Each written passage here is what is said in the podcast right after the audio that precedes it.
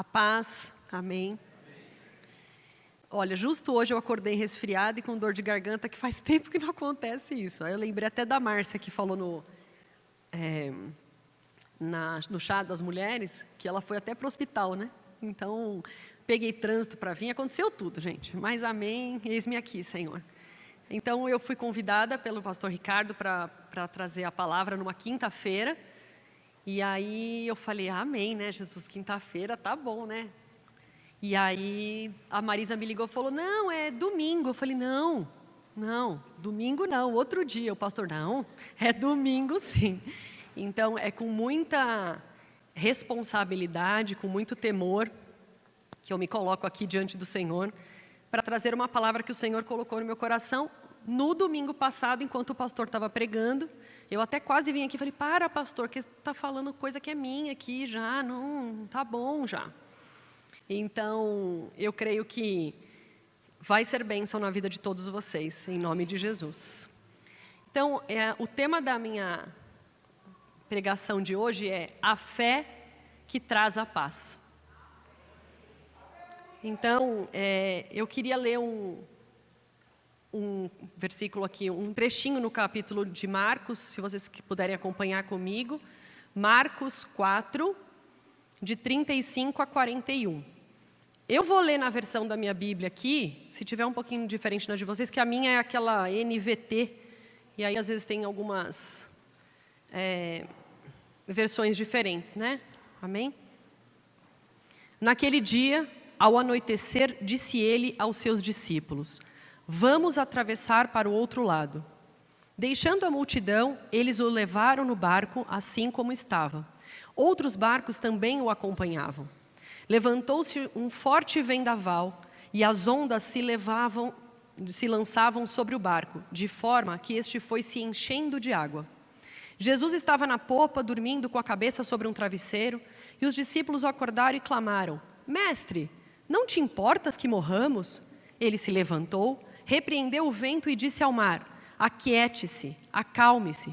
E o vento aquietou e fez-se completa bonança. Então perguntou aos discípulos: Por que vocês estão com tanto medo? Ainda não têm fé?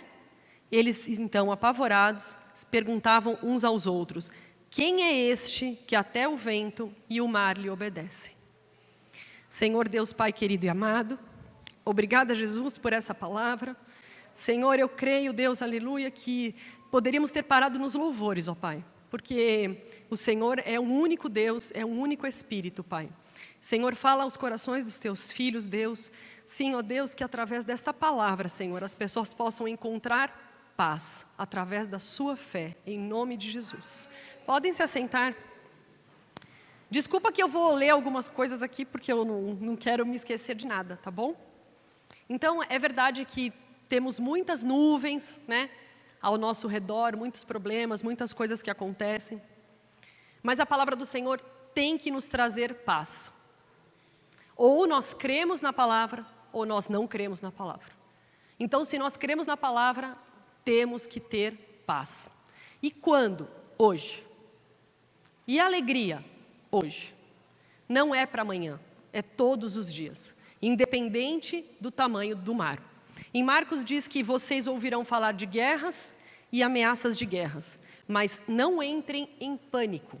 Sim, é necessário que coisas ocorram, mas ainda não será o fim. Mas para isso, nós precisamos estar preparados para não perder a nossa fé e a nossa paz. Tem gente que diz não tem preço, a paz não tem preço. Muitas vezes o nosso problema é muito, muito maior que a nossa fé. E aí perdemos a nossa paz. Chega um problema tão grande e a nossa fé às vezes é tão pequenininha diante daquilo que nós perdemos a nossa paz. E algumas vezes damos ouvidos para as vozes do inimigo.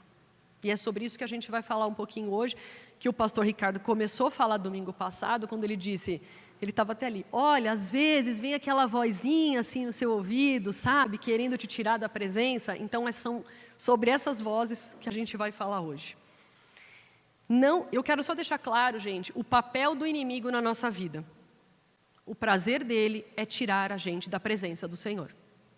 Ele vai fazer tudo, tudo para te tirar da presença do Senhor. Esse, ele veio determinado para fazer isso. A Bíblia diz que todos os dias enfrentamos uma guerra, mas a nossa luta não é contra o nosso marido, contra as nossas pessoas da nossa família, contra o nosso trabalho, contra os nossos amigos, contra alguém no trânsito. A nossa guerra é contra Satanás. Em Efésios diz: vistam toda a armadura de Deus para poderem ficar firmes contra as ciladas do diabo. Pois a nossa luta não é contra as pessoas, mas contra os poderes e autoridades, contra os dominadores do mundo das trevas, contra as forças espirituais do mal nas regiões celestiais. Essa guerra, ela não é visível aos nossos olhos, mas nós sentimos os efeitos. A todo momento sentimos o efeito da guerra espiritual.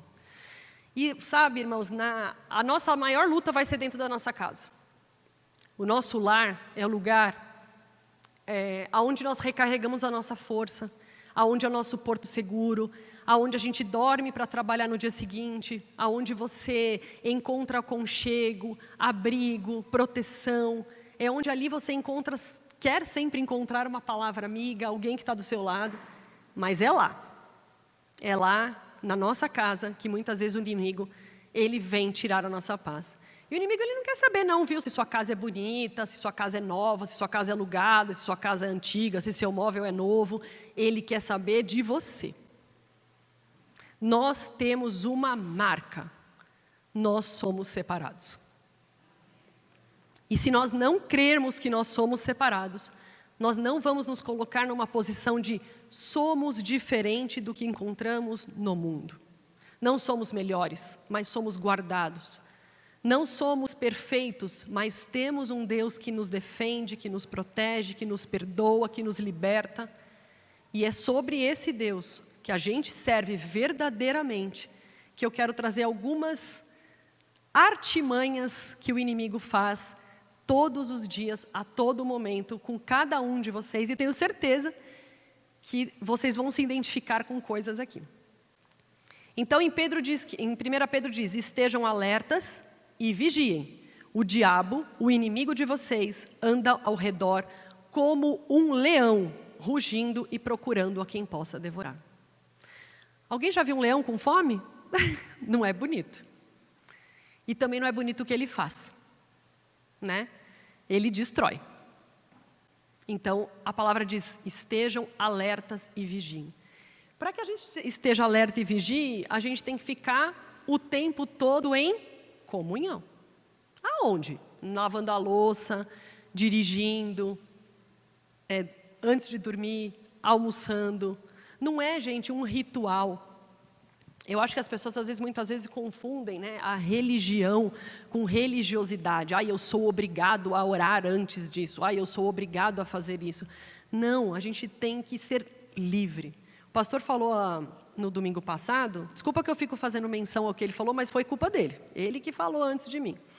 Sobre a filha de Jairo, né? a oração que Jairo fez. Jairo disse: Senhor, cura minha filha. Ele não fez nenhuma oração mirabolante, não fez nada de diferente, não demorou horas. Mas, gente, o que é a oração? A oração é se voltar ao Senhor. Então, se eu tiver que pedir para Magali, Magali, me traz um copo de água, eu estou me dirigindo. Não, eu só uma brincando, só uma suposição, já tem água aqui. Eu estou me dirigindo a Magali.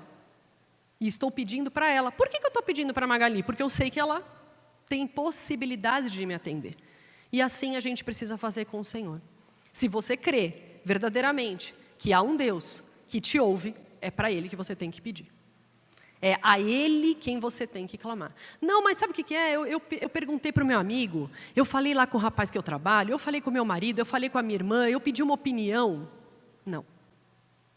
A opinião não tem opinião. Tem determinação vinda do céu. Se o Senhor disser para você, segue, siga.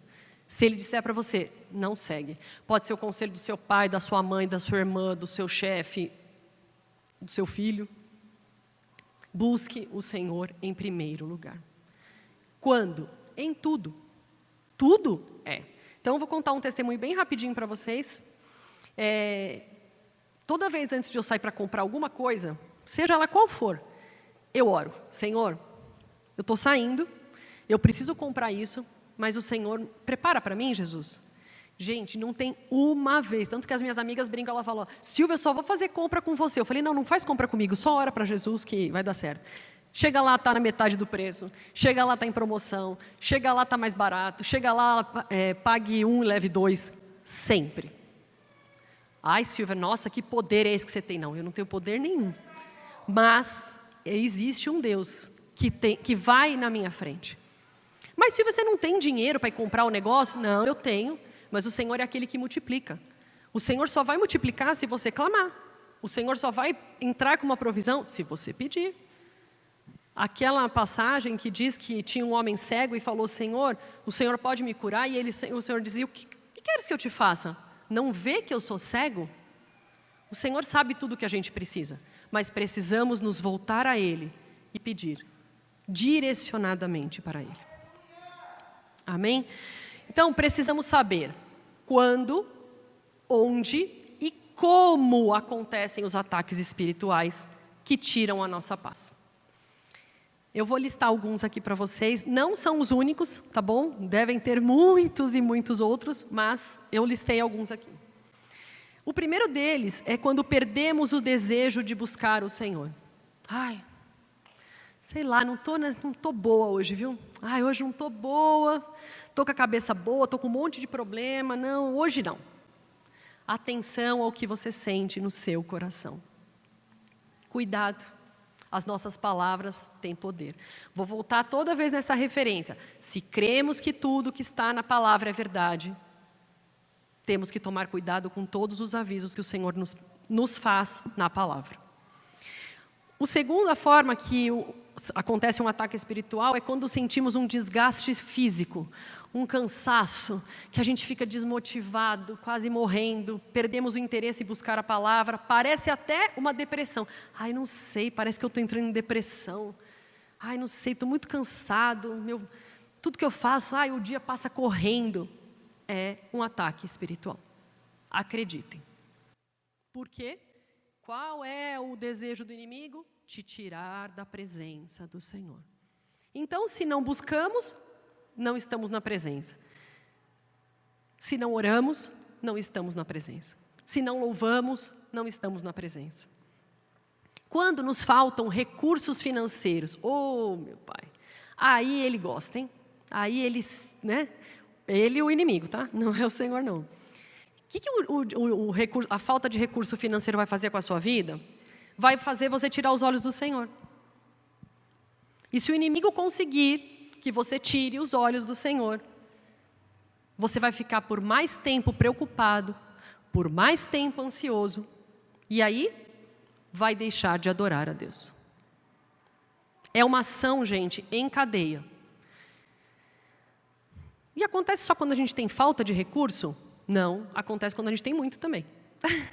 quando a gente tem o melhor marido, quando a gente tem o melhor salário, quando a gente tem o melhor emprego, quando o nosso filho é o mais lindo, quando não tem problema nenhum, a gente também se afasta do Senhor.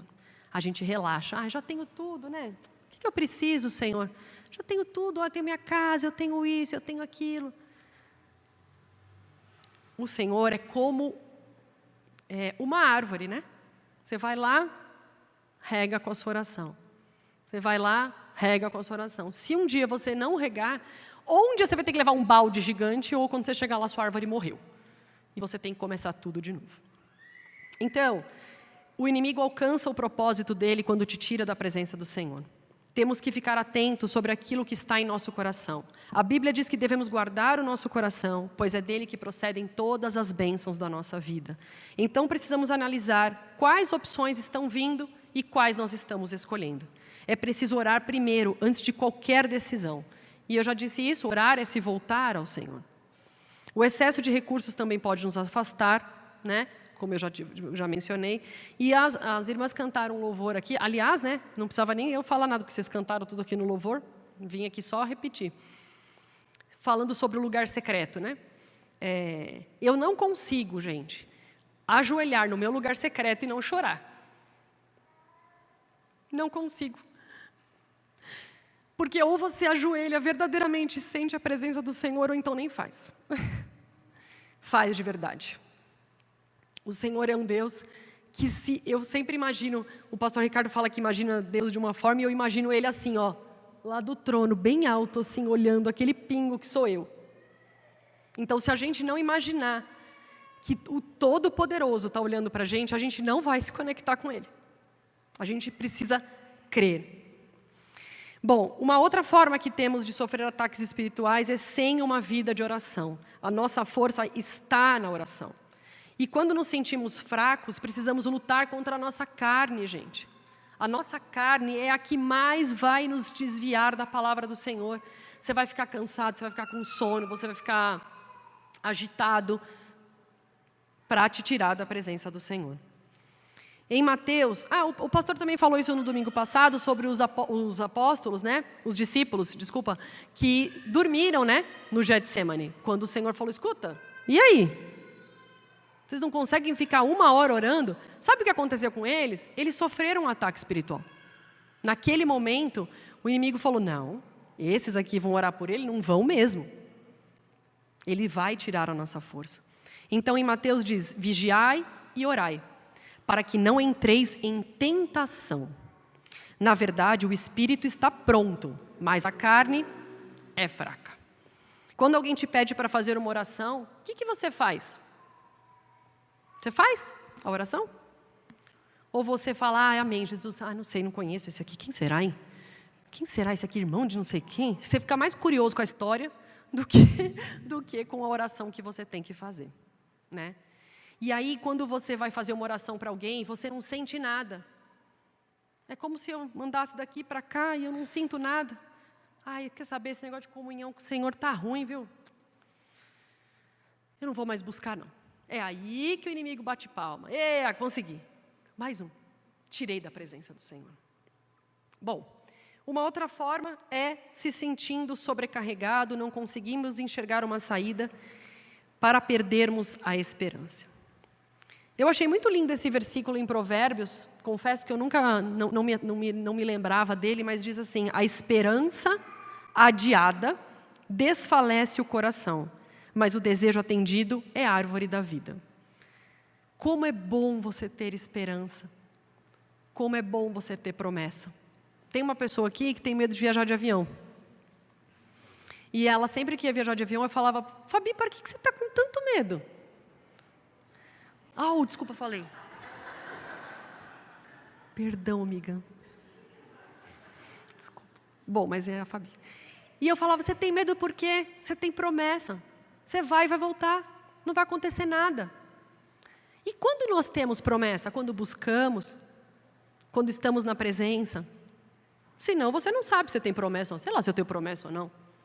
A Márcia outro dia falou sobre isso, né? Que a pessoa que não sabia, nossa, não estou me sentindo aqui, não sei nada da minha vida, para onde eu vou, o que, que eu faço, o que, que eu tenho.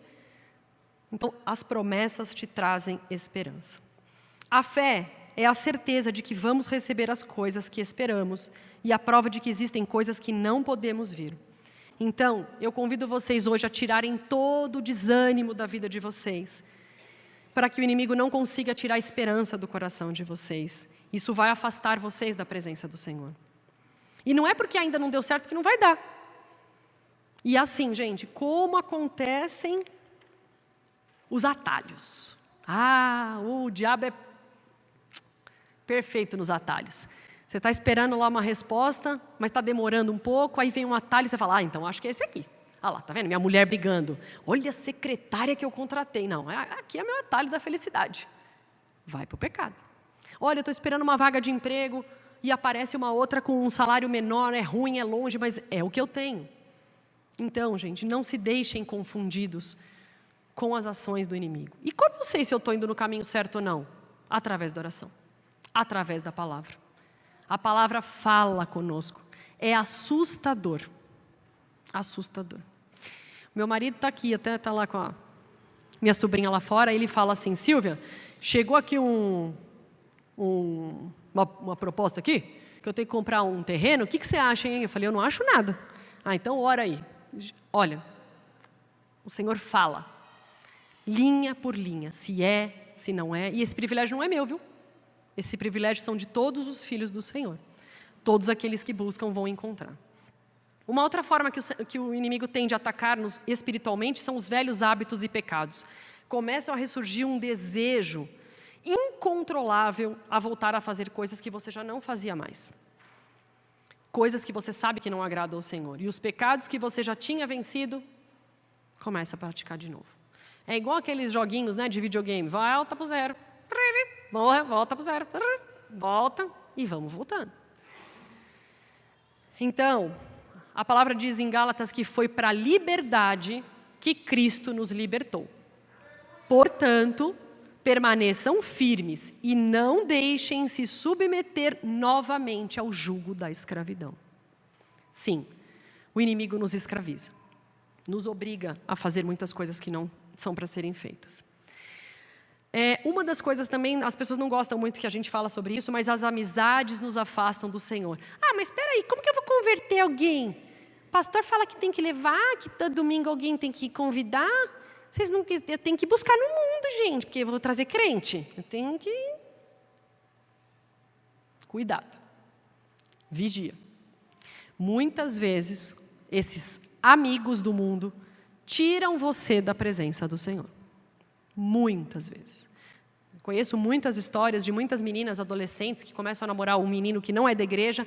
Não, mas eu vou trazer ele para o Senhor, você vai ver. Vou trazer. Daqui a pouco a menina não vem, e não vem de novo, e quando você viu, já não veio nunca mais. Então, cuidado com as amizades. Em Coríntios diz: não se deixem enganar. As más companhias corrompem os bons costumes. E não sei por que mãe tem isso, né? Olha, cuidado com aquele lá, viu? Não sai com aquele lá, não viaja com aquele. Ah, eu não estou gostando dessa conversa. Eu creio que muitas vezes foi o Espírito Santo que falou com essas mães, para que você estivesse aqui. Canta um louvor agora, né? Nem era para você estar aqui. Então, imagine, eu não sei a idade das pessoas aqui, mas imagine no seu tempo de vida o quanto o inimigo lutou para que você não estivesse aqui. Imagine quanto ele batalhou para que coisas ruins tivessem acontecido na sua vida, para que você não estivesse na presença. E, por último, a falta de perdão. A falta de perdão nos afasta do Senhor. Eu não vou falar muito da falta de perdão aqui, porque senão ia ser mais uma pregação, viu, pastor? Mas a falta de perdão é algo muito difícil, muito duro, muito perigoso, muito perigoso. Eu tenho muito medo. E aí eu tenho um monte de problemas. E tenho sim pessoas que eu não gostaria de conviver, confesso. Mas essa, é, é, isso me fazia tão mal, tão mal, que eu comecei a dizer: Senhor, tira isso de mim. Tira, tira, por favor, Senhor, tira, porque isso está me afastando do Senhor. Eu sentia, gente, um buraco. Cada vez que essas pessoas que eu não gostava se aproximavam de mim, eu sentia um buraco, eu sentia que eu estava entrando num vale. E eu falava, eu sempre falo muito isso. Eu perco quando o Senhor me diz, não é para você, mas para o diabo eu não vou perder. Não perco. Para ele eu não perco. Então, o que, que é para sorrir? Vamos sorrir. É para amar? É para amar. É para entregar a melhor comida na hora do almoço? Então, vamos entregar a melhor comida na hora do almoço. Então, muito cuidado com a falta de perdão.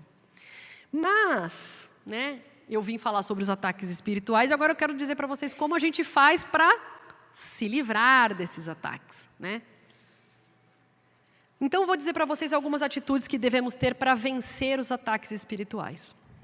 Gente, e o primeiro, isso foi o Senhor quem falou no meu coração, não esqueçam quem você é. Quando você entregou sua vida para Jesus, o Senhor te transportou das trevas para a luz. Então, se tem alguém aqui hoje que não fez isso ainda, que não entregou a sua vida para Jesus, que não saiu das trevas e veio para a luz, faz isso. Se tem alguém aqui hoje que não se batizou ainda, faça isso. Mas é um protocolo, Silvia? Não. É uma ordenança, é uma determinação, seguido de uma promessa, né, Patrícia? Então faça isso. Saia das trevas e entre na luz. Não vai ser fácil, Quando você aceitar Jesus, quando você se batizar, vai aparecer e falar: Mas o que aconteceu? Eu fui para a igreja e piorou? Agora vai, vai, agora vai vir um monte atrás de você. Parece que você jogou Coca-Cola e veio aquele monte de abelha. É isso aí. Vai vir. Vão vir mais ataques. Porque o inimigo sabe que ele tem tempo contado. Essa seria a minha pregação. É, o tempo do fim, mas aí o Senhor me mandou fazer essa, então amém, deixa a outra guardada. Mas ele sabe que ele tem dia e hora para terminar. E ele quer arrastar como uma rede de pesca o maior número de pessoas para ele. E se você que está aqui hoje não tiver essa marca da promessa, essa confissão, você pode estar dentro dessa rede e essa rede não é boa. essa rede não é a do Senhor. Uma outra atitude que a gente pode ter para não para vencer os ataques espirituais é não ignorar o seu tempo. Quantas vezes a gente perde tempo com tanta coisa inútil? O que o diabo mais tem roubado do cristão é o tempo. Ah, mas eu acordo já tenho que dormir. Ah, mas eu nem acordei já acabou não sei o quê. Ah, mas eu nem fiz nada, gente, já deu a hora do almoço. Alguém se sente roubado aqui do tempo ou sou só eu? Todo mundo se sente roubado no tempo. E nós temos um problema que é bom para um lado e muito ruim para o outro. A tecnologia. Vocês, se saírem de casa e esquecerem o celular, voltam para buscar. Ou não voltam. E se você esquecer a Bíblia? Ah, não sei se eu vou usar, né? Tá bom. Eu tenho aqui, ó, elevo meus olhos para os montes, onde vier o socorro. Se alguém me precisar, eu vou falar esse versículo. Quem está nos direcionando? O celular ou a Bíblia? Ah, mas eu tenho a Bíblia no celular. Não. Amém. Será que se você pegar aquele tempo de uso, é, quem, eu não sei, desculpa, eu tenho um iPhone, não sei se isso é comum em todos os telefones. Tempo de uso. Quanto tempo você fica no WhatsApp? Quanto tempo você fica no Instagram? Quanto e vê quanto tempo você fica na Bíblia. Nem aparece. Nem aparece. E o pastor Ricardo sempre diz assim: gente, não é que eu sou chato, não, é que eu sou pastor. Eu tenho que direcionar vocês, eu preciso avisar vocês: olha, fiquem alertas, vigiem, ele está lá na nossa frente. Somos um rebanho. Então, cuidado com o nosso tempo. Não sei quem contou isso uma vez, pastor, aqui, que se não acordar e ajoelhar, não ora mais. Alguém uma vez falou sobre isso. Ah, eu já tenho que acordar, ajoelhar e orar, que senão não ora mais. E é verdade. E essa oração de madrugada que o pastor falou domingo passado, eu tive uma experiência muito interessante porque os, o pastor viciou a gente, né, em acordar de madrugada, porque antes ele mandava mensagem. E aí o relógio biológico fica nas três horas, três e dez, três e cinco, acorda é inacreditável. O que você sente? Não é a história do pastor, não, viu? Eu já vivi isso e é tremendo. Você sente o Senhor falando com você. Você ouve, você vê, você quase que toca. Na fé você toca. Então, gente, o nosso tempo é muito precioso. O nosso tempo de oração, é para ser, ah, mas eu vou deixar de trabalhar para orar. Ah, eu vou deixar de. Não, você não vai deixar de fazer nada. Se você entrar em oração, se você regular o seu tempo, você vai ver que o seu tempo vai ficar elástico. Você vai conseguir fazer um monte de coisa durante o seu dia. O Senhor vai abençoar. Uma outra atitude é não abandonar o lugar onde você recarrega as suas energias, a igreja. E fique perto das pessoas que vão te aproximar do Senhor.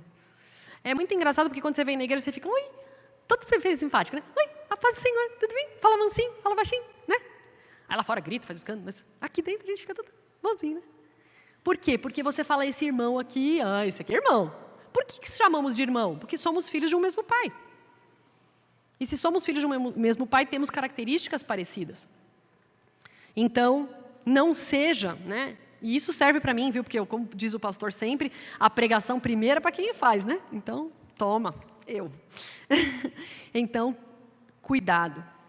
Não se afaste da igreja. Não se afaste das pessoas que te trazem a presença do Senhor.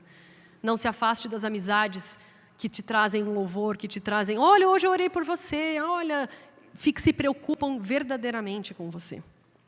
E não entre em desespero em meio à tempestade, porque a tempestade é inevitável, a tempestade é imprevisível e a tempestade não é administrável. Vai ter tempestade.